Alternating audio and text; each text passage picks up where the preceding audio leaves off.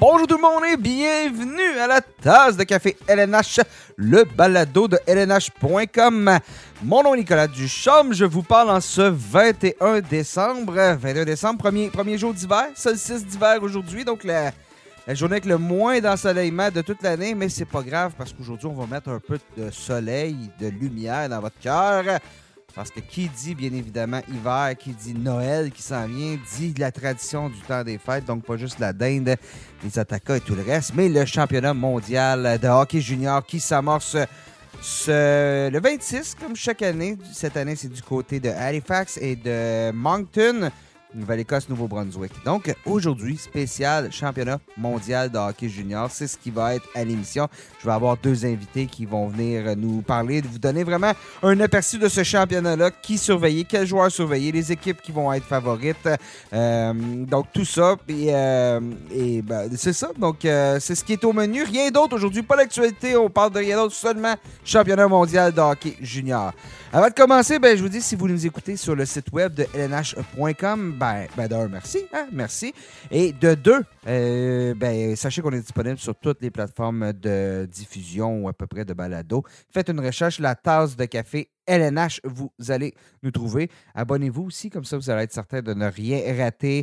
Euh, jamais raté un balado parce qu'on est aux deux semaines habituellement, mais regardez, spécial aujourd'hui, un deuxième balado en l'espace de deux semaines. Mon premier invité, c'est un régulier de l'émission quand même, vous le connaissez, Guillaume Lepage. Salut Guillaume. Salut Nick. Comment tu vas? Ça va, euh, ça va bien. Petit, euh, une petite congestion, là, vous allez le voir dans ma voix, mais euh, tout va bien. Tout est sous contrôle. Comment va tes valises? Tu commences à pacter tes valises? Parce que toi, tu t'en vas du côté des maritimes pour aller couvrir le championnat. Oui, absolument. On s'en va à Halifax le 26, le 26 décembre au matin, puis on va arriver là pour les premiers matchs, les premiers matchs du tournoi. les valises, ben, les valises, je, suis rendu un peu habitué. Hein. T'es-tu du type carry-on seulement? Oui, ben là, c'est notre vénérable collègue qui m'a. Robert Laflamme qui m'a entraîné dans, cette, cette mouvance-là. Là. pour deux semaines, je suis capable de, de, de, ranger tout mon stock dans un petit sac ça, c'est merveilleux. On n'a pas besoin d'attendre les bagages et tout ça. On est sûr d'arriver là-bas avec euh, tous nos, euh, tous nos effets personnels. Il y a deux religions chez le, monde journalistique montréalais euh, qui couvrent le hockey le carry-on et le karaoké. C'est vraiment les deux, les deux religions des journalistes à Montréal. Parce que justement, ben, c'est moins épais, c'est moins épais du côté de. toi, vas-tu faire la navette Moncton, Halifax? C'est quoi ton plan là, pour les prochains Non, moi, je vais, je vais, rester à Halifax euh, pendant tout, le tournoi parce que le Canada va jouer euh, tous ces matchs-là. Euh, c'est un, un, long marathon. Hein? Mm-hmm. C'est comme 12 jours assez intenses, à deux matchs par jour si on commence, ça, se fait, il y en a qui vont le faire, mais si on commence à ajouter en plus de ça voyagement entre Halifax et Moncton, ben là, euh, rendu à la fin du tournoi, ça se pourrait qu'on ait, euh, qu'on ait un peu moins d'énergie. Le burn-out. Euh, c'est ça. Il faut, faut, se, faut se pacer, comme on dit en bon français. Puis, de, seulement voyager avec un carry-on, c'est. Ben, je sais pas c'est quoi le terme en français, j'ai juste le terme en anglais, mais. un bagage de cabine. Un bagage à main, bagage de cabine, exactement. Donc, de seulement voyager avec ça, ben, ça t'évite tous les troubles du, des aéroports. Donc, c'est moins pire quand tu as seulement un voyage, mais je peux vous dire qu'il y a plusieurs journalistes, quand tu, tu passes, ben, quand tu couvres les séries éliminatoires, c'est ça aussi. Hein, mm-hmm. Puis c'est là que notre, collègue Bob a, Bob a l'expérience d'avoir pu faire. Euh, Bob, euh, Bob un sac de sport euh, peut lui durer un mois. il fait son, son, lavage dans le bain et tout ça. Je ne suis pas rendu au lavage dans le bain, mais euh, je, limite mes effets personnels dans mes, dans mes bagages. oh, salut Bob. Bon, ben, trêve de, conseils de voyage. Guillaume, euh, lançons-nous dans ce sujet-là. Euh, on va parler du championnat mondial junior. on va y aller avec les prédictions, tout ça, mais ça, ça va être en deuxième partie de l'émission. On va commencer, bien évidemment, avec je pense qui intéresse le plus la majorité de nos, nos, auditeurs, l'équipe Canada. Bon, à quoi s'attendre d'équipe Canada cette année? Tu as, un texte présentement, un texte qui est paru hier sur lnh.com. La question que tu te poses, c'est est-ce qu'il y a des failles dans cette équipe-là? Alors, je te la pose, est-ce qu'il y en a des failles dans cette équipe-là? Euh, la réponse, euh, vite comme ça, moi, je, regarde cette formation-là, puis écoute, il y a du talent, il y a de la profondeur, euh, il y a des gros défenseurs, Euh, la faille ou le point d'interrogation de cette formation-là, c'est un peu le, la trame qui revient à chaque année, c'est devant le filet parce qu'on ne sait jamais, à moins. Euh, je pense que la, dernière année où il y a eu un gardien partant qui était vraiment établi, ça a été Carter Hart parce qu'il était dominant dans la Ligue de mm-hmm. l'Ouest. Euh, on le voyait comme un, justement un, espoir de, haut niveau pour la Ligue nationale. Donc, il n'y avait pas eu de question à ce moment-là, mais depuis ce temps-là, ben, on, arrive au camp, on ne sait jamais lequel des, trois gardiens va être numéro un. Puis là, c'est encore le cas. Euh, on, a, Ben Gaudreau et euh, Thomas Milic qui ont été sélectionnés euh, par la formation canadienne.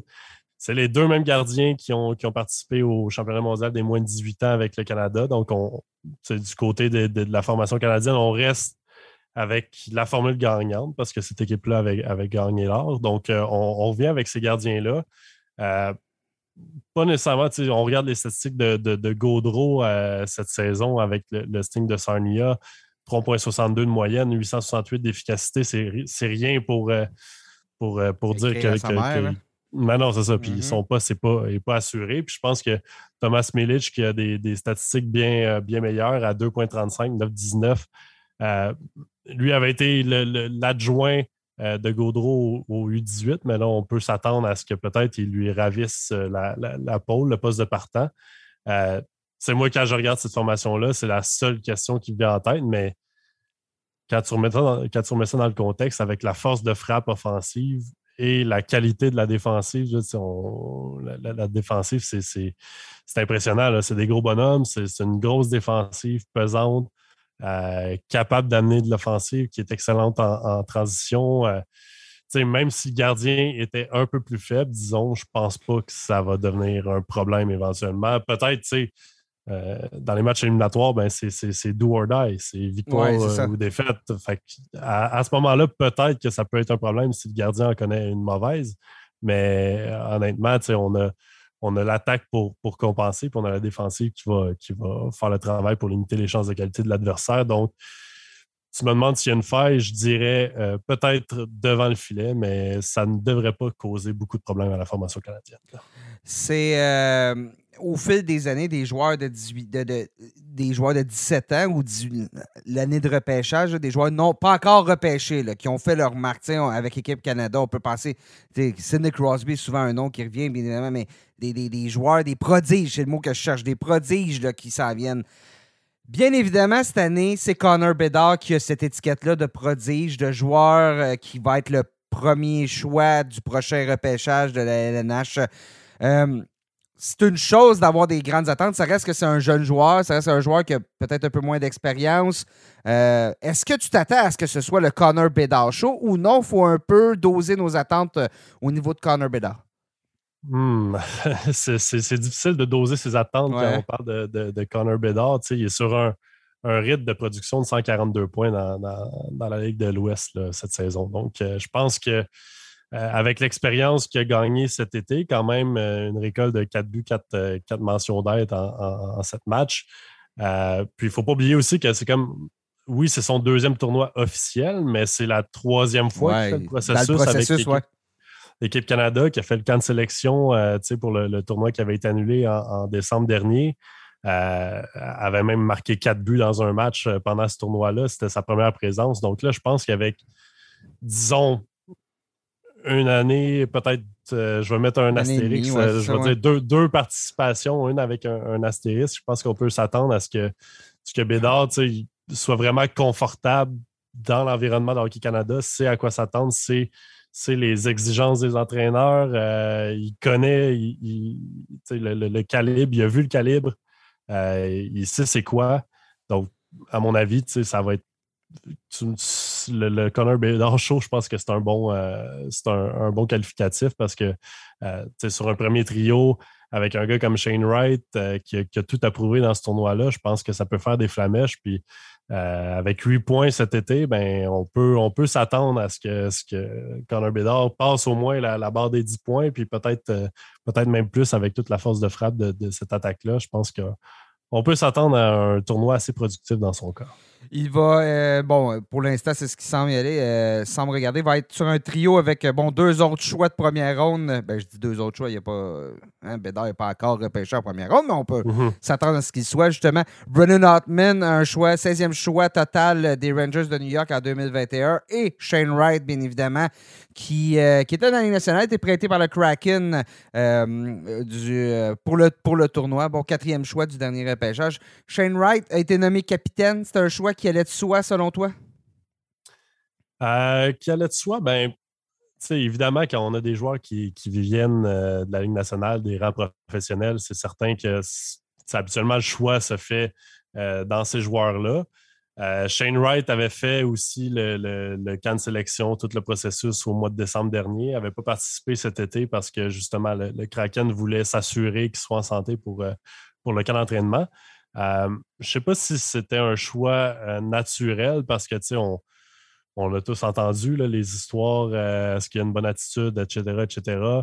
mais là, visiblement, ben, dans, le, cours, le court laps de temps qui a, participé au camp d'entraînement, au camp de sélection, au camp d'entraînement et tout ça, ben, le personnel a jugé que c'était l'homme de la situation. Puis je pense que c'est un, bon choix parce mmh que, comme je le disais, Shane Wright arrive à ce tournoi-là avec tout approuvé. Il a, il, a, commencé la ligne dans, la Ligue nationale. On, a un petit peu de doute dans son cas parce que le Kraken ne le, fait pas jouer régulièrement, a passé du temps dans la Ligue américaine. Euh, je pense que pour lui, s'il arrive à ce tournoi-là avec euh, une croustille sur l'épaule, comme on dit en bon français, euh, je pense que ça peut, être, ça peut être positif pour lui. Puis justement, cette énergie-là de, prouver à tout le monde que hey, euh, j'ai glissé au repêchage, je ne joue pas régulièrement dans la Ligue nationale, mais dans mon groupe d'âge, je vais dominer. Mais je pense que si cette énergie-là se transmet au reste de la formation, bien, ça peut être un élément quand même de motivation pour, euh, pour cette équipe-là. C'est un joueur. il a été capitaine chaque fois qu'il a mis le, chandail d'équipe Canada. Donc, euh, ce n'est pas, pas, nouveau, c'est pas sorti nulle part pas nécessairement parce qu'il évolue avec le Kraken. Visiblement, mm-hmm. le, gars doit avoir un minimum de d'habileté en matière de leadership. Oui, absolument. C'est mm-hmm. certain que c'est un, joueur avec de l'expérience. Il, sait c'est quoi évoluer sur oui, aussi. Puis, soyons francs, il y a seulement à Montréal qu'on se demande si Shane Wright est un joueur euh, qui mérite le C. Là. C'est ça la réalité. Ce qui s'est passé au pêchage, ça l'a marqué un peu les gens, mais la réalité, c'est que Shane Wright, quand on parle aux gens en dehors de Montréal, euh, on a parlé à Yannick Gourde. On a eu Yannick Gourde sur le, balado la semaine dernière, puis il a vraiment sensé Shane Wright. Donc, s'il y a peut-être un moment où, à Montréal, on peut peut-être revoir notre vision de Shane Wright, euh, c'est là, là. C'est, lors de ce championnat-là. S'il connaît un gros championnat, ça pourrait être justement positif pour lui. Tu disais justement, il y, a Wright qui est euh, un ancien, pas un ancien, mais un joueur de la LNH qui a été prêté. Dylan Gunter aussi des Coyotes de l'Arizona. C'est une équipe justement qui, qui va être différente. C'est, bizarre parce que l'équipe qui a joué l'été dernier, qui a gagné, va être, était va être, était beaucoup moins forte de ce qu'il va avoir quelques mois plus tard, six mois plus tard. Il y a, ce débalancement-là parce qu'il y a des joueurs qui n'étaient pas là l'année dernière, qui bien l'année dernière, l'été dernier, qui vont être là cette année. Donc, cette équipe, est-ce qu'il y a quand même un mode, même s'il n'y a pas beaucoup de temps les deux tournois, il y a quand même un mode on doit apprendre à se connaître? Euh, oui, il y a quand même euh, beaucoup de joueurs qui sont de retour, mais euh, c'est certain. Puis je ne sais pas parce que justement, un gars comme Dylan Gunter, lui, il avait fait aussi le processus comme Shane Wright au mois de décembre dernier. Donc, ces gars-là ont quand même. Ouais, ouais. Puis ils ont grandi ensemble dans, le programme d'Hockey Canada. Fait que oui, certainement, c'est pas. La chimie ne se crée pas en, un claquement de doigts et tout ça, mais euh, on a commencé le camp un petit peu d'avance cette, euh, euh, cette, cette, édition-là parce que justement, on était un petit peu en retard peut-être par rapport aux années normales parce que le, le camp de, sélection de l'été, le, fameux Summer Showcase ou la, vitrine estivale, je ne sais pas comment on, appelle ça. C'est le même qu'on l'a francisé, là, je pense. non, exact, mais euh, ça, cet été, ben, on a invité beaucoup, beaucoup de, jeunes joueurs justement pour l'édition estivale du tournoi et en prévision du mois de décembre. Mais euh, il faut se rappeler que le, personnel d'entraîneur a été nommé seulement au mois de novembre. Habituellement, on le sait à l'été qui sera l'entraîneur mm-hmm. de, cette formation-là rendu au mois de décembre. Euh, donc, il y avait un petit peu de retard à, gagner. On est arrivé peut-être quelques jours à l'avance. Euh, oui, oui, il y, a, un aspect de créer, créer cette chimie-là, ramener un peu les habitudes et tout ça, mais honnêtement, je pense que, ces joueurs-là se connaissent assez bien pour, pour établir une chimie assez rapidement, surtout Surtout qu'on on va avoir peut-être à, peu près deux semaines de, travail derrière la cravate quand le tournoi va s'amorcer le, 26. On parle beaucoup de Connor Bedard, mais il y a Adam Fantilli qui, euh, qui est là, un peu dans l'ombre de Bedard, mais euh, avec la saison qu'il connaît, Michigan, disons-le, lui aussi peut avoir un, Ça pourrait être un tournoi euh, où les, deux joueurs de 18 ans, ou de 18 ben, ans, 17 ans, je ne sais plus, mais les deux joueurs non repêchés, qui pourraient être 1 et 2 l'été prochain au repêchage de la pourraient grandement se signaler. C'est quand même assez rare qu'on voit les potentiels deux premiers choix dans la même équipe, euh, dans un rôle offensif, parce qu'il faut se rappeler qu'en 2020, on avait Alexis Lafrenière et Quinton Byfield qui étaient dans l'équipe canadienne, mais Byfield avait eu un, rôle très, très secondaire sur les trios. Euh, 3, 3, euh, et 4 là, pendant le tournoi, ça, Lafrenière avait volé la vedette, il n'y avait même pas eu de débat. Là, euh, là Adam Fantilli sur, un, sur le deuxième trio avec Logan Stankoven puis euh, Dylan Gunter, un joueur de la Ligue nationale. Euh, c'est un peu la même chose que, que Bédard avec Shane Wright sur le premier trio. Donc, moi, je vois ça d'un bon oeil parce que c'est là qu'on va voir. Il y a toujours le fameux débat. on cherche toujours à, challenger un peu le premier, euh, premier choix qui est, qui est, acquis. Là, le ouais, Bédard, ça fait des années qu'on dit qu'il va être le premier choix. On dirait qu'on l'a fait, on toujours fait pour Shane Wright là, en masse. Là. Ouais, c'est ça. Puis finalement, bon, ça, ça, s'est avéré. Là, mais... ça s'est avéré, mais euh, dans le cas de Connor, Connor Bédard, je pense que c'est vraiment un exceptionnel. Puis euh, oui, peut-être qu'il va y avoir un débat, là, mais je ne sais pas à quel point. Là, mais si Adam Fantilli veut gagner des points, mais ben, ça va être certainement un excellent contexte pour lui de montrer que euh, justement dans un, contexte de, jeu qui ressemble un peu plus à la Ligue canadienne, qui est capable de tirer son épingle du jeu, là, euh, malgré le fait qu'il évolue dans, la NCAA, qui est, un style de jeu assez différent de, ce qu'on voit au hockey canadien. Dernière question sur l'équipe Canada. Euh, en défensif, tu vas avoir un défenseur, Brent Clark, qui arrive des Kings de Los Angeles, a été prêté lui aussi, euh, joué neuf matchs, deux passes, joué dans la Ligue américaine aussi, un but, une passe en cinq parties.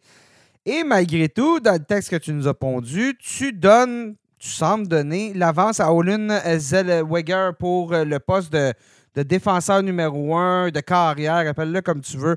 Peux-tu m'expliquer pourquoi? Puis est-ce que, est que tu t'attends à ce que justement ce soit ça pour tout le tournoi?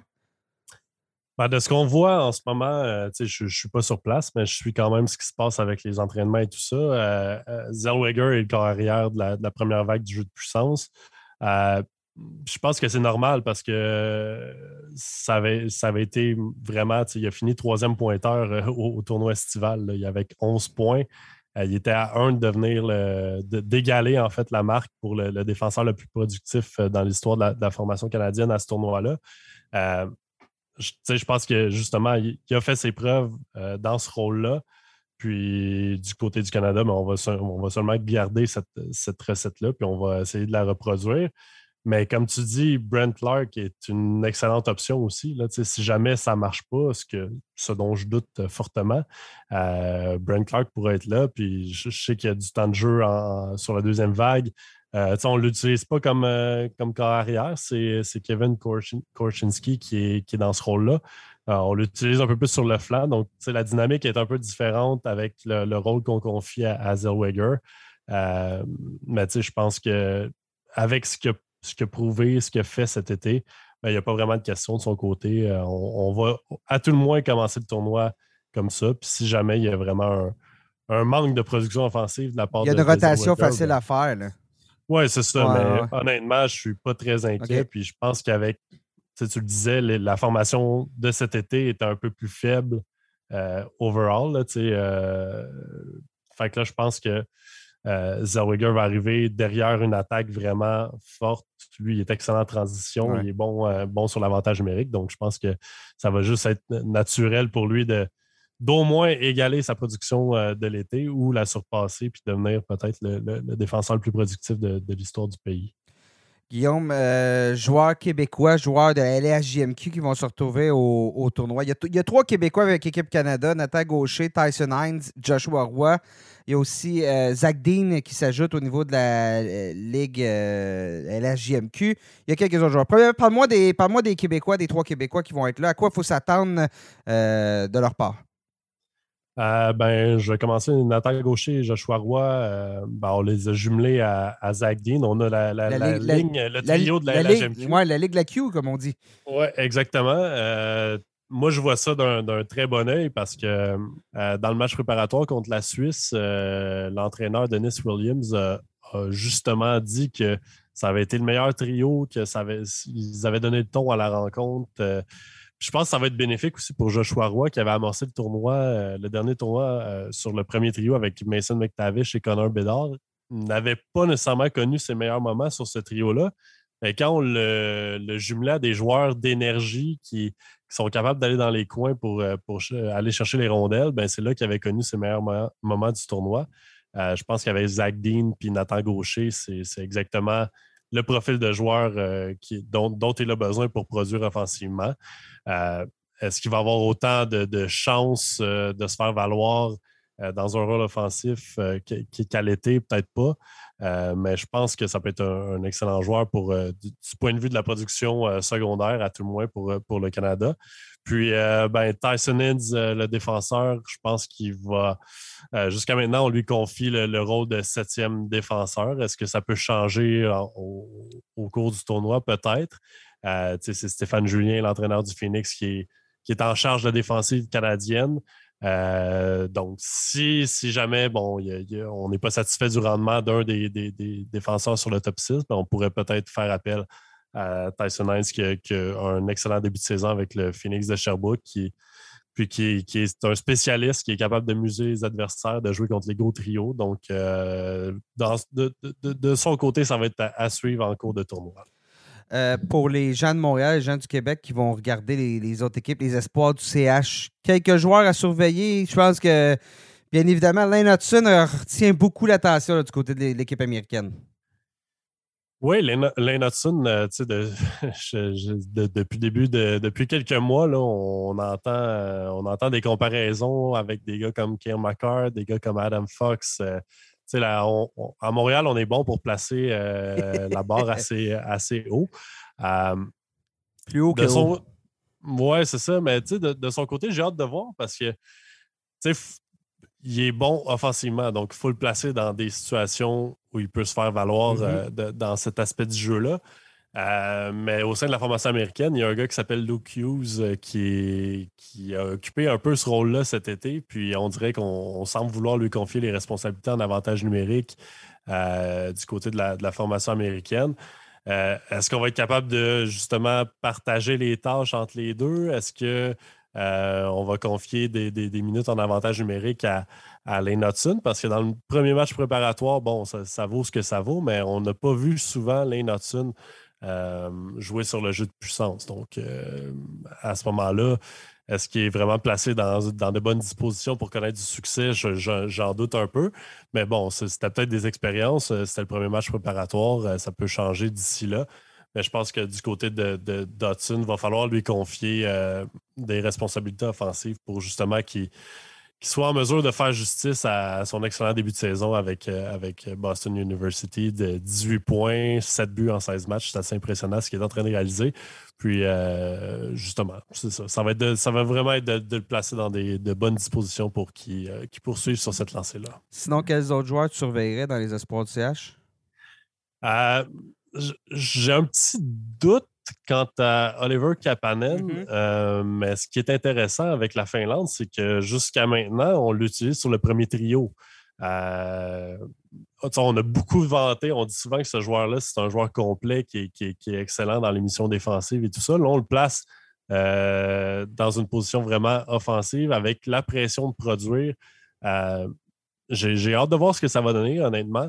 Euh, on ne l'a pas vu dans ce rôle-là cet été. Il avait surtout joué sur les deux derniers trios, en l'utilisant des avantages numériques euh, avec cette équipe finlandaise-là. Là, on a changé d'entraîneur. Peut-être que c'est justement le résultat de, ce changement-là. Mais euh, non, moi, je, garderai un œil sur lui parce que honnêtement, tu ne peux pas demander vraiment mieux que de jouer sur le, premier trio d'une équipe, d'une équipe nationale. Donc, vraiment, Kapanen va être dans, dans, de bonnes dispositions. Puis, si on le jumelle à un certain point à un Joachim Kemmel qui avait, qui avait terminé au deuxième rang des pointeurs euh, cet été, ben, ça, pourrait, ça pourrait débloquer, puis on pourrait voir une certaine euh, explosion offensive dans son cas. C'est euh, bon, deux, deux, des espoirs à surveiller. Tu vas avoir un texte de toute façon complet sur le site web de lnh.com avec tous les espoirs du CH à surveiller qui va paraître. Ben, tout dépendant à quel les gens nous écoutent. S'ils nous écoutent mercredi, ça va paraître jeudi. Sinon, ben, ça va aller. Sinon, c'est déjà en ligne. Donc, lnh.com. Guillaume, je te garde avec nous. Notre prochain invité, euh, on va faire un long distance pour pouvoir lui parler parce qu'il est en Suisse. Donc, euh, on a quand même beaucoup de gens de la Suisse qui nous écoutent, qui écoutent le balado. Alors, euh, on a décidé de, consacrer un segment à l'équipe suisse qui va représenter le pays là, du côté pour le mondial junior. Alors, on le rejoint. C'est Jonathan Fillon. Ça va bien, Jonathan? Salut Nick, ça va très bien. Merci de me recevoir. Ça me fait plaisir. avec toi. Jonathan, commentateur de hockey sur euh, la chaîne MySports, tu euh, décris les, matchs de la National League, tu, euh, tu, parles de la Ligue nationale de hockey aussi, et tu vas être à la description des matchs du championnat mondial junior. Donc, très heureux de, nous avoir avec toi, Jonathan. Tu, bien évidemment, les, gens qui ne te connaissent pas ici au Québec vont reconnaître l'accent. tu, tu es un expatrié, hein? Il est difficile à cacher, même si ça fait cinq ans que je suis en Suisse. Là. pour, pour, euh, pour, ici, pour la Suisse, je vais toujours rester un bon vieux Québécois. Jonathan, parle-nous un peu de cette formation suisse-là. Bon, euh, chaque année, les attentes, il y a tout à des hauts et des bas sur quoi s'attendre. Parfois, il y a certains joueurs qui émergent, qui, sont, qui deviennent des vedettes dans la, Ligue nationale de hockey. Mais cette année, disons-le, les attentes sont somme toute assez modestes pour euh, l'équipe suisse. Je dirais que pour la Suisse, c'est un, c'est une difficile, euh, je dirais pas décennie, mais euh, difficile parcours là, pour, les, euh, pour les jeunes joueurs. Il n'y a pas vraiment de vedettes. On ne voit pas vraiment émerger de Romagnosi, de Nico Ischier, de Timo Meyer, pour ne nommer que ceux-là qu'on voit évoluer dans, la, dans la LNH, qui connaissent beaucoup de succès. Il n'y a pas de ce genre de vedette-là dans l'équipe suisse et il n'y a pas ce genre de vedette-là depuis plusieurs années. Si on recule il y a deux ans, les vedettes, c'était Simon Knack qui jouait dans la OHL, mm-hmm. repêché par, euh, par Chicago. Euh, il, y avait, euh, il y avait également bon, Valentin Nussbaumer également qu'on avait vu à Shawinigan. C'était les vedettes offensives du club. par contre, là, pour la Suisse, c'est assez faible niveau offensif. Euh, Attilio Biasca, qu'on voit d'ailleurs dans la LHJMQ à Halifax, c'est le meilleur élément offensif de l'équipe. C'était le cas également cet été euh, lors de la dernière présentation euh, du championnat du monde junior. Mais sinon, c'est assez faible. Il y a une vedette, on va le mettre entre guillemets quand même vedette, un choix de première ronde, c'est le défenseur Lian Bixel. mais par contre, c'est pas parce qu'il est choix de première ronde de, choix de première ronde de RNH des, Stars de Dallas euh, que vous devez le prendre dans votre pool. Si vous faites des poules, euh, si vous faites des poules pour le championnat du monde junior, c'est pas le joueur, le genre de joueur qu'on doit euh, sélectionner puisque c'est un défenseur format géant, un défenseur à caractère défensif. qui joue en SHL, donc dans la, dans la Ligue élite suédoise. 6 pieds 5, 6 pieds 5 216 lui, a mangé ses croûtes là, dans sa jeunesse. c'est une bonne pièce d'homme. Ouais, hein? Mais tu vois, justement, euh, Bixel va se développer du côté de la Suède. C'est une ligue parfaite pour lui parce mm-hmm. que c'est une ligue qui est un peu plus défensive. Et moi, j'ai très hâte de le voir évoluer contre euh, les joueurs américains euh, dans un style de jeu beaucoup plus ouvert que ce qu'on a en Suède. Ce sera intéressant de voir comment il réagira. Il y a quelques autres bons défenseurs. Ben, mais, euh, je, veux juste revenir justement sur Bixel. Le fait, le fait qu'il joue dans une ligue comme la SHL, je regarde, il y a deux passes en 25 matchs. Euh, c'est une ligue d'hommes, la SHL. C'est une ligue où les jeunes euh, doivent trimer dur avant d'obtenir des leurs opportunités, justement, de se retrouver dans son groupe d'âge avec un physique de la sorte. Est-ce que ça lui ouvre un peu les portes vers un potentiel peut-être un peu plus offensif ou de production ou de, euh, participation offensive qu'on aurait probablement, qu'on n'est pas habitué de le voir? C'est difficile à dire parce que, évidemment, son rôle va être sur les premières paires de défense de l'équipe euh, suisse. Donc, il va faire face aux meilleurs éléments adverses. Ça, c'est sûr et certain. C'est un défenseur, même s'il a seulement 18 ans. C'est sa première participation au mondial junior. C'est le plus beau talent de la Suisse en ce moment dans l'équipe des moins de 20 ans Donc, sa première mission va certainement être défensive parce qu'il faut se mettre aussi en tête que la Suisse, euh, dans ce tournoi-là, n'a pas les éléments offensifs pour compétitionner avec hmm. le Canada, les États-Unis, la Suède, la Finlande. Ce genre d'équipes-là sont beaucoup plus offensives. Donc, la Suisse pense tout d'abord à la défensive, à shutdown, excusez-moi l'expression anglophone, mais à contrer les meilleurs éléments adverses offensifs. Et ensuite, on va penser à la relance, à l'attaque à 5 et tout. Mais c'est surtout d'être stable défensivement, de, protéger le gardien de but. C'est la première vision de la Suisse, de travailler fort et d'essayer de profiter des petites erreurs qui vont être faites par les grosses machines offensives euh, dans ce tournoi de, huit équipes. Euh, mais euh, de dix équipes plutôt. Mais moi, je ne m'attends pas à le voir affoler les compteurs cette année. Peut-être plus l'an prochain. Est-ce qu'il pourra peut-être avoir un rôle un petit peu plus offensif, peut-être? Mais là, pour une première participation, j'ai vraiment l'impression que le sélectionneur, l'entraîneur Marco Bayard va se concentrer à, lui enseigner euh, son jeu défensif, à ce qu'il se concentre sur son jeu défensif, comme il le fait d'ailleurs en SHL. Il faut dire aussi qu'en SHL, c'est un peu trompeur les statistiques. Moi, je vois énormément de hockey en Europe. J'en ai commenté de la SHL, j'ai commenté de la KHL, de la National League, évidemment, ici en Suisse. Euh, et ce sont des ligues où les statistiques ne sont pas révélatrices comme mm-hmm. en NHL. Deux passes en 25 matchs pour un joueur de 18 ans, c'est quand même pas mauvais. Oui, c'est ça, c'est ça, Il n'y a pas beaucoup de points qui se marquent. Il n'y a pas beaucoup de buts qui se marquent. Donc, euh, c'est là où il euh, faut, aussi prendre en considération son temps de jeu avec, euh, avec son équipe de SHL, son rôle également. Souvent, les joueurs de 18 ans comme lui vont être employés sur des troisièmes paires de défense, parfois même comme septième défenseur. Donc, ça, ça rentre en ligne de compte également. Il y a 25 matchs joués, mais quand tu regardes son temps de glace, ce n'est pas non plus 25 matchs où, il joue 20-25 minutes. Non, non, je te comprends. Est-ce qu'il y a des candidats à surveiller pour le prochain repêchage? Parce que là, présentement, je regarde l'équipe, il, y a deux joueurs. Il y a, justement, il y a, Bichkel, mais il y a Zanetti aussi, Brian Zanetti, qui lui évolue du côté de, du côté de l'Amérique du Nord. Mais est-ce qu'il y a d'autres candidats à surveiller pour le prochain repêchage? Pour être franc avec toi, Nick, moi, je te dirais que non. de toute façon, nous, on le voit, euh, les, équipes suisses en ce moment n'ont pas vraiment de grands talents. Je te dirais que le plus gros talent en ce moment qui n'est pas repêché, qui évolue en Suisse, euh, c'est David Reinbacher qu'on va voir avec l'Autriche. C'est un défenseur autrichien, mais à licence suisse. Donc, ça veut dire qu'il a été formé en Suisse. Euh, donc, il joue comme il compte comme un joueur suisse dans, notre championnat ici. mais, au niveau international, mais au niveau international, il est avec l'Autriche. Exactement, au niveau international, parce qu'il y a le passeport autrichien, même s'il a la licence pour jouer en Suisse. Euh, c'est assez complexe, les questions de licence en Europe. Là, qui peut jouer où?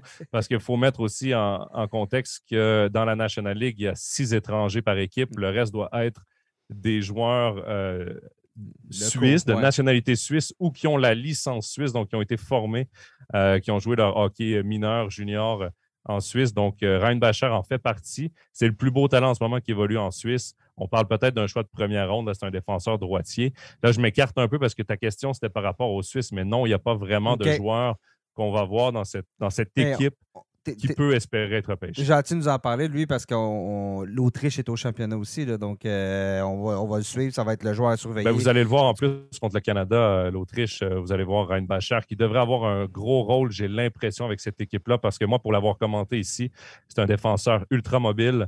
C'est un défenseur patient avec la rondelle euh, qui, qui, gère très bien la pression.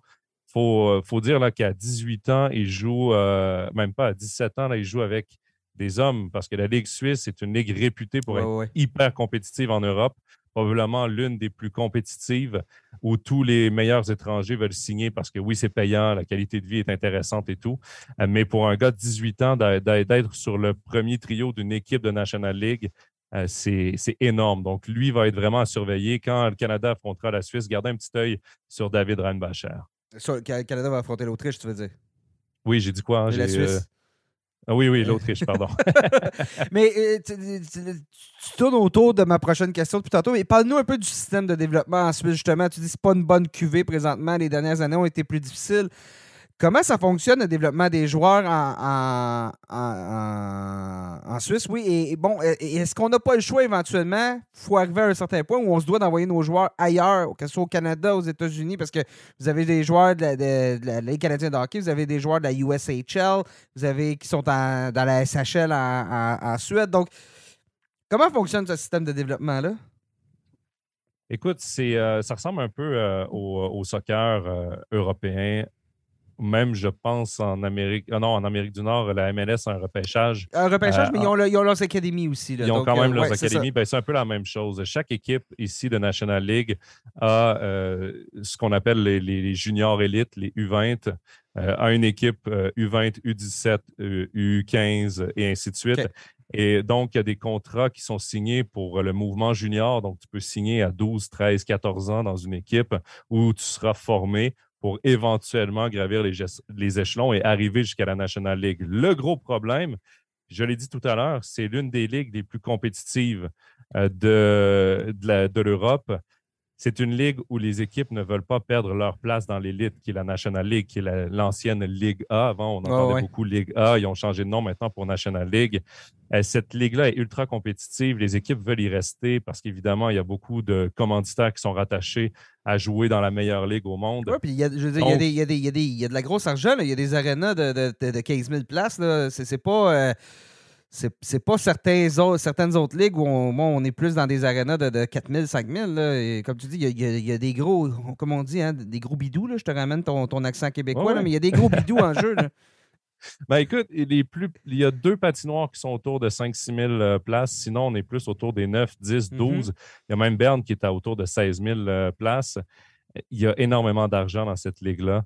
Euh, même si on, le dit à mots couverts, parce que évidemment, ici, euh, les, salaires ne sont pas divulgués. On le sait en coulisses, à peu près combien qui gagne, mais euh, combien qui. Comment qui gagne, ouais, c'est voilà. ça. combien? Mais bref, tout ça pour dire que les jeunes n'ont pas vraiment leur place dans la National League. C'est pour ça qu'un joueur de 17-18 ans joue en National League, comme ça a été le cas d'ailleurs avec Roman Yossi. Roman Yossi, quand mm-hmm. il a été repêché par les Prédateurs de Nashville, jouait au CP Berne, euh, donc dans la meilleure ligue ici en Suisse. C'est là que, que, les, euh, que les recruteurs vont aller voir jouer les joueurs. Dans la deuxième division en Swiss League, c'est pas assez compétitif. Euh, il y a peu de recruteurs qui vont se déplacer. C'est une ligue où la vitesse d'exécution, la vitesse du jeu est beaucoup moins rapide qu'en National League. Et ensuite, ben, dans les U20, il y a tellement d'équipes que le talent est dilué, ce qui fait que la compétition est pratiquement nulle. Quand un joueur de moins de 18 ans veut vraiment aller se former, il va justement aller vers la Suède, vers l'Amérique du Nord. Ce sont les en Europe, la Suède est probablement la ligue qui développe le mieux parce que autant la première que la deuxième division sont très, très compétitives. En Amérique du Nord, bien évidemment, les collèges américains, la USHL et tout le junior canadien sont des places où est-ce qu'on développe extrêmement bien, où est-ce que le niveau est compétitif. Donc, les jeunes euh, font face à de l'adversité. C'est souvent dans, l'adversité que tu apprends le plus, que tu apprends à compétitionner également. Et d'ailleurs, on le voit, les joueurs, les joueurs qui, reviennent de l'Amérique du Nord, qui reviennent des États-Unis, habituellement, quand ils remettent les pieds en Suisse, sont assez compétitifs. On voit quand même une, différence de niveau. Puis, euh, justement, avec la limite de joueurs étrangers, c'est d'autant plus important où même si tu n'es pas repêché dans la Ligue nationale de hockey, tu ne fais pas ton chemin professionnel en Amérique du Nord, tu peux très, très bien vivre, comme tu disais, de, du salaire de joueur en Suisse. Puis, une plus-value parce que tu es joueur suisse, donc tu prends pas une place d'étranger. Donc, ces joueurs-là qui vont en Amérique du Nord se développer, ils reviennent, puis et leur valeur a augmenté, même si finalement, ça ne sera pas une carrière en Amérique du Nord. Puis, soyons francs, c'est probablement plus payant pour eux de jouer en Suisse qu'en, Ligue américaine de hockey. Euh, on l'a vu, quelques joueurs qui ont décidé de, tout simplement mettre la. lorsqu'on a vu qu'après quelques années dans la Ligue américaine, on, a remis le cap vers l'Europe parce que c'est plus payant de jouer là que jouer dans la Ligue américaine. Exactement. Euh, un très bon joueur en Suisse, de nationalité suisse, euh, peut aller toucher dans les quelques centaines de milliers de francs selon le contrat, selon l'équipe, évidemment. En plus, l'impôt, c'est plus bas, hein, je pense que L'impôt est hein. beaucoup plus bas qu'en Amérique du Nord. Euh, ben, sauf certaines places en Amérique du Nord, évidemment, mais c'est bien différent de ce qu'on a au Québec. donc, évidemment, ça, oui, pour les joueurs, c'est c'est grandement avantageux de, jouer en Suisse quand, au final, tu fais la navette entre la AHL et NHL. Oui, le rêve NHL, tous les joueurs l'ont, mais reste que la National League ici, et c'est pas pour rien qu'on a probablement les meilleurs étrangers au monde euh, qui ne sont pas, je dis étrangers, là, qui ne sont pas de nationalité suisse, mais qui n'évoluent pas en, Amérique du Nord, en mm-hmm. NHL.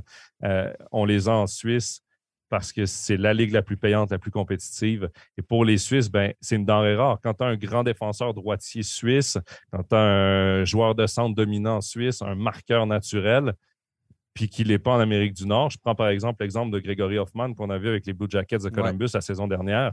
Gregory Hoffman, c'est une star ici euh, euh, en National League. C'est un marqueur de but naturel. Il a une énorme valeur sur le marché, a signé un énorme contrat également.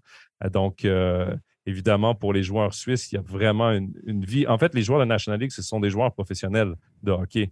Euh, au même titre que les joueurs dans la KHL. Euh, et surtout maintenant, avec tout ce qui se passe en Russie, les meilleurs salaires en Europe sont rendus en Suisse. ce, que tu, nous dis, c'est le sommet de la pyramide en Suisse est solide, mais il manque une portion de développement qui serait vraiment. Euh, qui est l'équivalent de la JMQ, qui était l'équivalent justement des rangs juniors ou de l'NCA. Il n'y a pas ce, ce niveau-là qui n'existe pas. la, marche est trop grande tu te fais pas voir dans la Swiss League en deuxième, qui est la deuxième division. Là. Tu te fais pas voir en Swiss League, tu te fais pas voir chez les juniors. Le junior n'est pas assez compétitif, donc ça explique le, fait que tout le monde met les, les, meilleurs espoirs mettent les voiles pendant quelques années. Exact. Puis si tu regardes aussi la formation, parce qu'évidemment, là, au moment où on se parle, la formation suisse n'a pas été euh, dévoilée pour le mondial M20 parce qu'il reste encore six joueurs à retrancher, à couper, parce qu'on est parti avec plus de joueurs pour faire les matchs de préparation. D'ailleurs, Premier match qui a été perdu contre le Canada sans surprise. Ouais, ben c'est ça, je voulais t'en parler. Là. un beau gros 6-0. là. Oui, exact. Mais quand tu regardes les joueurs qui ont été amenés euh, par, euh, par Marco Bayer, il y en a très peu qui jouent dans le junior en Suisse. Il y en a très, mm-hmm. très peu. Il y en a quatre ou cinq. Euh, le reste, c'est en Amérique du Nord, c'est en Suède. Il y en a quelques-uns qui jouent en National League. Dario Sidler, d'ailleurs, on parlait des joueurs à surveiller en Suisse, défenseur offensif qui joue à Lausanne, donc, dans la National League, Dario Sidler, c'est un petit défenseur, euh, format euh, euh, minuscule, mais tout de même un bon contrôle de rondelle, bon coup de patin, très mobile et contre des joueurs de son âge va certainement être intéressant à voir évoluer parce qu'ici, il joue contre des, adultes, il faut le rappeler, dans la National League. Donc, Dario Sidler, vraiment, je te dirais, moi, c'est un, des joueurs que je vais certainement surveiller pendant mes commentaires. Donc, bon, à la sortie de ce match-là, ce, ce, revers contre le Canada, qu'est-ce que tu as appris? Puis c'est quoi l'objectif réellement pour les Suisses? C'est d'éviter la ronde de relégation? Ben, on va être franc. Euh, j'ai pas appris grand-chose que je ne savais pas déjà dans ce revers de 6-0. fallait, fallait s'attendre. Ben, en même temps, ça a mis euh, en lumière les difficultés que l'équipe de Suisse va avoir pendant ce tournoi-là. Manque d'offensive, euh, un gardien de but en Kevin Pache qui devrait être le premier gardien de but. C'est un gardien de but qui évolue du côté de la USHL, un gardien de but euh, avec beaucoup de talent, mais très petit. Et euh, on l'a vu d'ailleurs, il a été battu sur des déplacements. Il, c'est, le genre de gardien qui attaque la rondelle, hein, qui sort très loin de sa cage pour essayer de combler justement sa grandeur. devrait revenir en Suisse éventuellement mais avec beaucoup de bagages du côté de la USHL. Ce sont le manque de vitesse aussi euh, de, la, défensive par rapport aux Canadiens qui, ont, euh, qui sont tellement forts offensivement. Ce sont les, petits détails qui font toute la différence. La vitesse d'exécution aussi, elle n'était pas là pour les, euh, pour les Suisses, alors que pour les Canadiens, qui en étaient également un premier match, on a vu une grosse différence ça ne m'a pas surpris le résultat de 6-0. Je m'attendais même peut-être à un résultat plus sévère que le 6-0, honnêtement. Euh, la Suisse, à quoi s'attendre de cette équipe-là dans le tournoi? Honnêtement, tu l'as dit. On veut éviter la, relégation, on veut se qualifier pour les quarts de finale. À chaque année, la Suisse nous dit les quarts de finale sont l'objectif. Euh, dans un groupe où il y a cinq équipes, où on sait déjà que la Finlande devrait se qualifier facilement, que les États-Unis devraient se qualifier facilement, qu'en ce moment, la Slovaquie et euh, dans une ère où on développe quand même des joueurs euh, intéressants, euh, des bons joueurs. D'ailleurs, il y en a certains qui sont sortis en première ronde. en ce moment, la, Suisse est derrière la Slovaquie, selon moi. et il reste la Lettonie. Donc, c'est de se battre avec la Lettonie pour terminer devant, pour se qualifier pour les quarts de finale. La mauvaise nouvelle, c'est que le tournoi est fait d'une façon que la Suisse se qualifie presque toujours quatrième de son mm-hmm. groupe et affronte la, meilleure équipe de l'autre groupe qui, cette année, devrait être le Canada ou la Suède. C'est ça qui est arrivé cet été, l'été dernier. Exactement. Ça a été le cas l'été dernier. Puis après ça, ben, quand tu affrontes des équipes comme ça, ben, il y a très peu de chances pour que, pour que la Suisse puisse l'emporter. faut dire que la Suisse, ce n'est pas non plus une équipe qui sera excitante à voir jouer. La Suisse euh, est consciente de son manque de talent versus les autres euh, pays, les autres nations qui sont présentes au tournoi, mais c'est une équipe qui est réputée pour travailler très fort.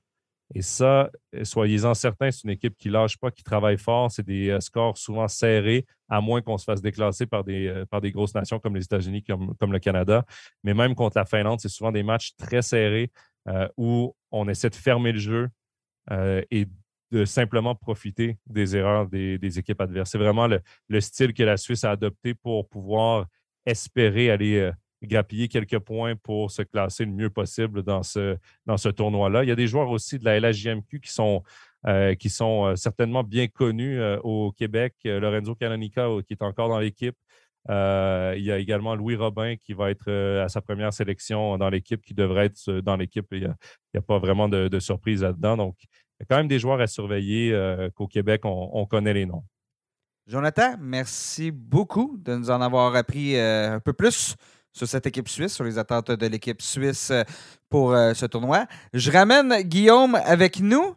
On a parlé du Canada, on a parlé de la Suisse. Bon, mais là, je veux parler du reste du tournoi. Qu'est-ce qu'on doit surveiller? Les équipes euh, qui pourraient se signaler, qui sont les favoris? Euh, premièrement, ma question est bien évidemment, euh, l'été dernier, bon, on a connu le championnat estival, c'était différent. Ça a été, on pourrait même t'en parler un petit peu, Guillaume, une certaine préparation pour ce qui s'en vient pour les équipes. Mais le fait qu'il n'y a pas la Russie à cause bon, de l'invasion de, de l'Ukraine, il n'y a pas la Russie, est-ce que ça fait un débalancement au niveau des groupes? Ben oui, on l'a vu cet été. Euh, mettons que le, taux préliminaire a, été euh, euh, sans, éclat, surtout du, côté des puissances. Il n'y a pas eu beaucoup de surprises. On avait eu la, République tchèque qui avait perdu contre la Lettonie, mais somme toute, oui, il y a un, débalancement parce que tu regardes cette année, le groupe, le groupe A, bon, on a, la Suède, on a le Canada, on a la République tchèque qui va avoir une bonne équipe. Euh, ensuite de ça, on a toujours, tu sais, dans chaque groupe, il y a toujours deux équipes un peu plus faibles. Euh, cette fois-là, dans le groupe A, on a l'Autriche et, l'Allemagne. Mais dans le groupe B, ben, les États-Unis et la Finlande sont à peu près seuls. la, la mm-hmm. Slovaquie est là, mais euh, on n'a pas nécessairement les, les, gros noms. On va avoir euh, on va avoir Nemetz, mais somme toute, c'est l'équipe qui est quand même assez faible. Profondeur. ça, manque un peu de profondeur. Donc, la, la Slovaquie, la Suisse et la Lettonie, bon, ben, on s'entend pour dire que... Jonathan vient de nous dire que la, Suisse, c'était pas une grande année non plus. Là, donc, euh, non, c'est ça. C'est une, course, une course à deux, visiblement, dans le groupe B. Oui, si on peut appeler ça une course. Je pense que les États-Unis et la Finlande, si tu avais un un 2 à mettre, là, euh, un 2 États-Unis-Finlande, on peut, euh, on, peut dire ça euh, dès aujourd'hui, puis on ne se trompera pas. Là. Fait que oui, ça crée un débalancement parce qu'habituellement, ben, on aurait peut-être eu la Russie dans ce groupe-là, puis là, ça mm-hmm. aurait mis une certaine intrigue pour savoir qui allait terminer premier et deuxième.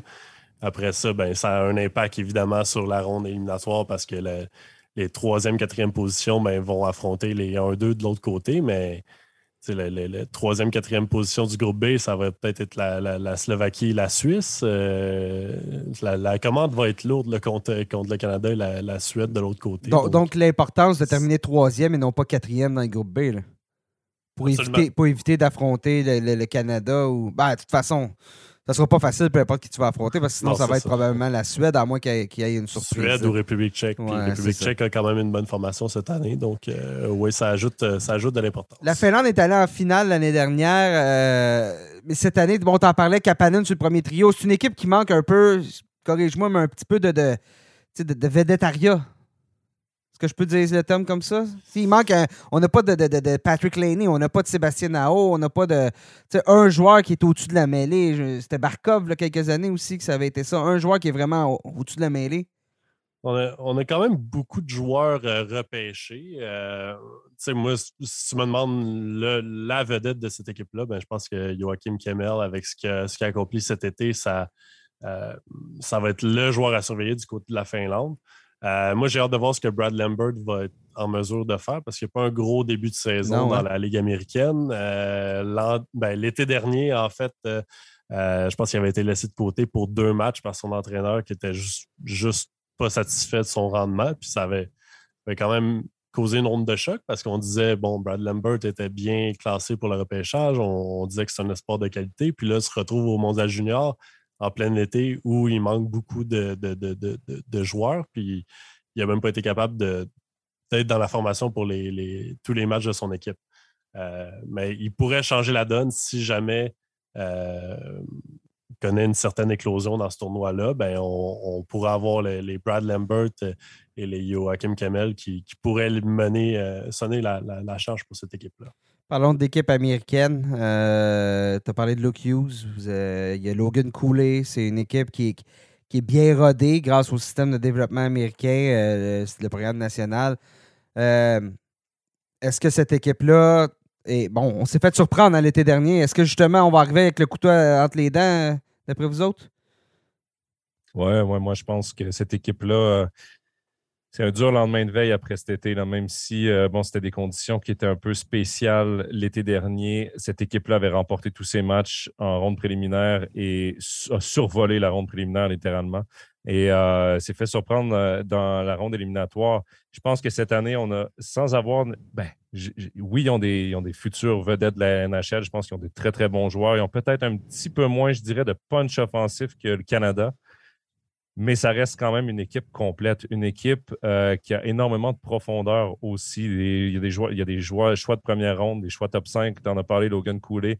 Euh, ce sera très intéressant de voir. Puis ce sont surtout des joueurs qui sont habitués pour la plupart de jouer ensemble dans le système de développement américain. ça, ça aide beaucoup aussi euh, quand tu affrontes des équipes comme par exemple, dans leur groupe, ils vont avoir la Suisse, ils vont avoir la Slovaquie, la Lettonie. Ce ne sont pas des, ne sont pas des pays où les joueurs jouent nécessairement ensemble ou grandissent ensemble dans le développement national.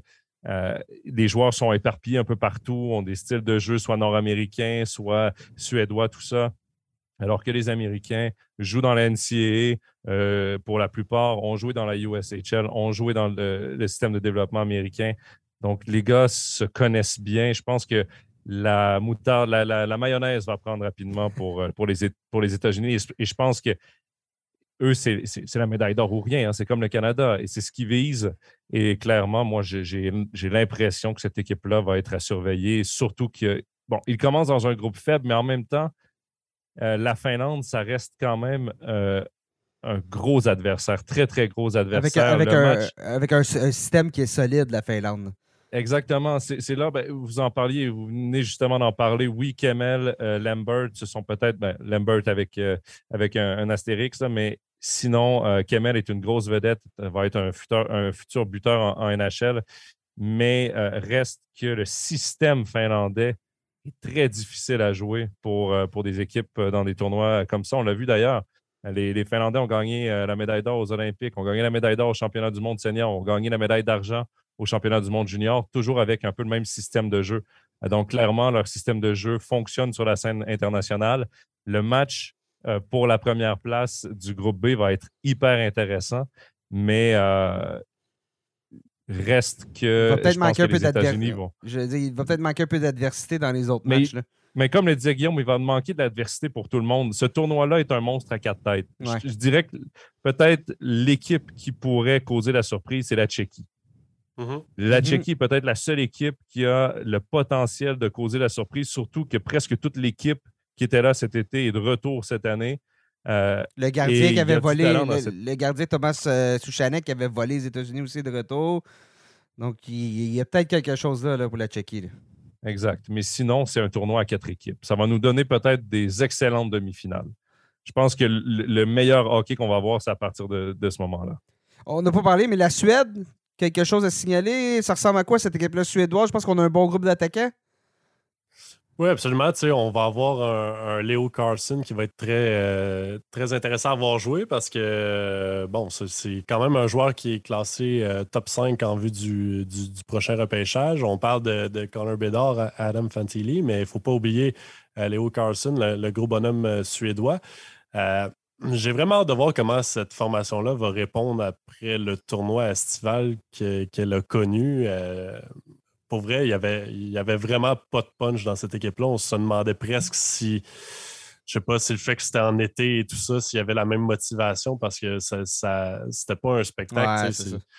c'est supposé être une puissance, puis je pense qu'il y avait seulement inscrit comme 14 buts contre 7 en, ronde préliminaire. Ensuite de ça, avait failli l'échapper en quart de finale contre la Lettonie. je pense qu'ils avaient gagné 2-1, puis après ça, on s'en va en demi-finale contre la Finlande, on perd 1-0 il n'y avait pas de punch dans cette équipe-là. Donc, j'ai hâte de voir est-ce que c'était le contexte, est-ce que c'est le groupe d'âge qui est un peu plus faible? Euh, pourtant, on a des, bons noms en attaque, euh, des, joueurs qui vont être intéressants à surveiller. Euh, mais moi, ce qui m'intéresse le plus de la Suède, c'est comment, comment est-ce que, est que cette équipe-là va répondre après la. Les joueurs étaient contents d'avoir la médaille de bronze cet été, là, mais honnêtement, en regardant le, le tournoi que, cette équipe-là avait connu, c'était un peu. Euh, ben, la, euh, séquence de match dans le tournoi à la ronde était tombée d'ailleurs, la séquence de victoire. Oui, ouais, mais l'équipe euh, suédoise, moi, je pense juste que c'est une question de maturité. Cette équipe-là, il faut rappeler le, tournoi des moins de 18 ans, ça a été une très, très bonne équipe. Jonathan Lekerimaki, d'ailleurs, qui avait, qui avait retenu l'attention avec quoi, une quinzaine de points, je pense, dans le tournoi des, des moins de 18 ans. Je pense que cette équipe-là euh, a un potentiel. J'ai hâte de voir si ce potentiel-là va déjà euh, se concrétiser cette année ou ce sera peut-être plus l'an prochain euh, pour, pour l'équipe suédoise. Mais moi, c'est le joueur, probablement un des joueurs que j'ai le plus hâte de voir jouer, le Kerimaki. parce qu'on en a beaucoup entendu parler. Choix de première ronde cet été des Canucks de Vancouver. et justement, il a tellement été bon chez les moins de 18 ans, que j'ai hâte de voir à sa deuxième participation, en plus chez les moins de 20 ans, parce qu'il a participé euh, cet été. Euh, mais un peu comme le disait Guillaume, toute l'équipe a été un peu à plat. Euh, moi, moi, aussi, je suis resté sur ma fin de cette équipe-là. donc, ce sera très intéressant de voir cette année. Mais je pense que les attentes, on dirait qu'on s'est habitué à voir une Suède très, très forte en ronde préliminaire et euh, avoir beaucoup de questions par rapport à cette équipe-là dans euh, la ronde éliminatoire. Moi, c'est un peu le sentiment que j'ai envers la Suède. J'ai l'impression que le tournoi euh, par groupe, la ronde préliminaire va être très bonne, un petit fleuve tranquille comme à l'habitude. Mais j'aimerais voir la Suède être dominante dans la ronde des médailles. Et, c'est ce qu'ils n'ont pas réussi à faire depuis quelques années. Leur dernière médaille d'or, je pense, ça fait 10 ans. Je ne me trompe pas, c'est 2012, leur dernière médaille d'or alors qu'ils euh, nous sortent des, année après année des joueurs qui sont hyper dominants dans la LNH quelques années plus tard. Il y a euh, des, très gros noms dans chacune des formations suédoises, mais on ne réussit pas à aller chercher cette fameuse médaille d'or. Je pense qu'il va y avoir de la pression aussi du côté des Suédois. Messieurs, je vous euh, lance vos prédictions. Je veux vous entendre. Médaille d'or, d'argent, bronze, puis votre joueur par excellence du tournoi. Oh, je vais me lancer. J'ai déjà procédé à mes prédictions. Moi, honnêtement, je, comme on, en parlait au début de l'émission, le, Canada, je ne vois pas vraiment de faille dans, cette équipe-là. Donc, je, euh, je donne la médaille d'or au Canada euh, dans une finale contre les États-Unis. Euh, puis j'ai le goût de dire la Finlande en troisième place, même si je suis, je suis quand même d'accord avec ce que Jonathan disait par rapport à la République tchèque. Ben, la Tchéquie, je crois que c'est s'il y a une équipe qui peut causer une surprise, ça va être, euh, ça va être celle-là. Puis euh, je ne serais pas surpris de, les voir terminer sur, euh, sur le podium, mais j'y vais quand même avec Canada, États-Unis et Finlande. Ton joueur par excellence? Joueur par excellence, écoute, est-ce qu'on a. on parlait de la pression tantôt sur, les épaules de Connor Bedard je pense qu'avec le talent dont il fait preuve depuis quelques années, avec l'expérience qu'il a gagnée euh, euh, cet été et puis euh, en décembre dernier, je pense qu'on est prêt pour le, Connor Bedard Show. Donc, j'y vais avec Connor Bedard, joueur par excellence du tournoi. Jonathan, ton tour? Ben, écoute, moi, je commente la finale ici en Suisse et j'aimerais beaucoup revoir la même finale qu'il y a deux ans, Canada-États-Unis. Euh, mais par contre, je pense que le Canada va l'emporter sur les États-Unis.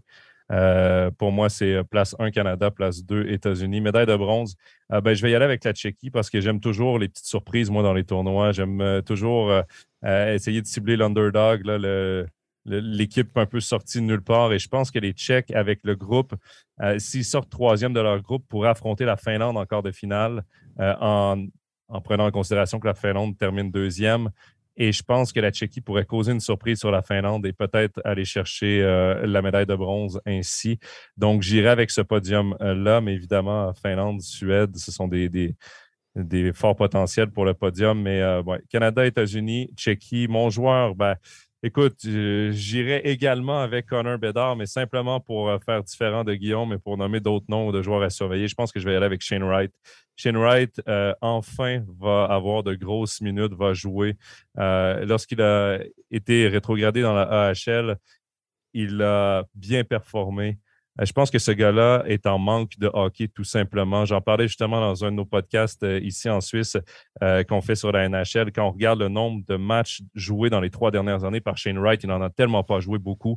Je pense que le gars est en manque d'être le premier centre d'une équipe, d'avoir les grosses minutes, le power play. et je pense que le fait qu'il soit un an plus vieux que Connor Bedard, le fait qu'il ait le C sur le chandail, je pense qu'il va connaître un bon tournoi, un très, très bon tournoi. Et c'est pour ça que je lui donnerai le joueur le plus utile cette année. Mais il y a beaucoup de joueurs à surveiller. Euh, je n'étais pas là pour le segment sur le Canada, mais moi, un joueur que je vais avoir à l'œil, évidemment, c'est Adam Fantilli parce que c'est un joueur qui euh, est, rempli de promesses. Euh, centre de deuxième trio, c'est un gros bonhomme et domine dans la NCA à 17 ans seulement. et il est là à, l'œil également. Je sais qu'au Canada, on parle énormément de Connor Bedard, mais il ne faut pas oublier non plus Adam Fantini.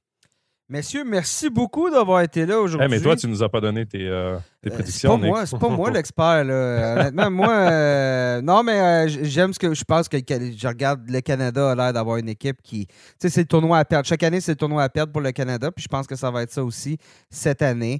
regardez, je suis curieux, je suis curieux de voir. Mais effectivement, Connor Bedard semble avoir la ligne intérieure, mais j'ai hâte de voir Shane Wright. Tu l'as bien résumé. J'ai hâte de voir Shane Wright. Puis ce que tu viens de dire, Jonathan, le fait qu'il n'a pas joué beaucoup de matchs, je pense qu'il va arriver là avec le couteau entre les dents. On l'a vu il y a quelques semaines lorsqu'il a marqué contre les Canadiens. ce joueur-là a besoin de se prouver. Euh, comme je dis, je ne crois pas aux les gens qui parlent de son attitude.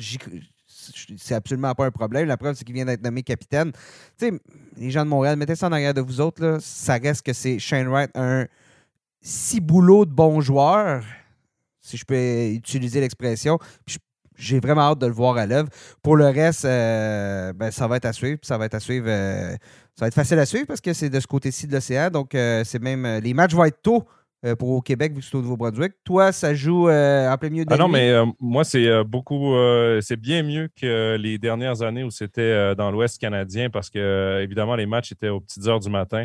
Euh, donc, même la finale commençait, je crois, à 2 heures du matin. Euh, c'était assez compliqué pour, pour les Suisses de suivre le tournoi comme ça avec le décalage horaire.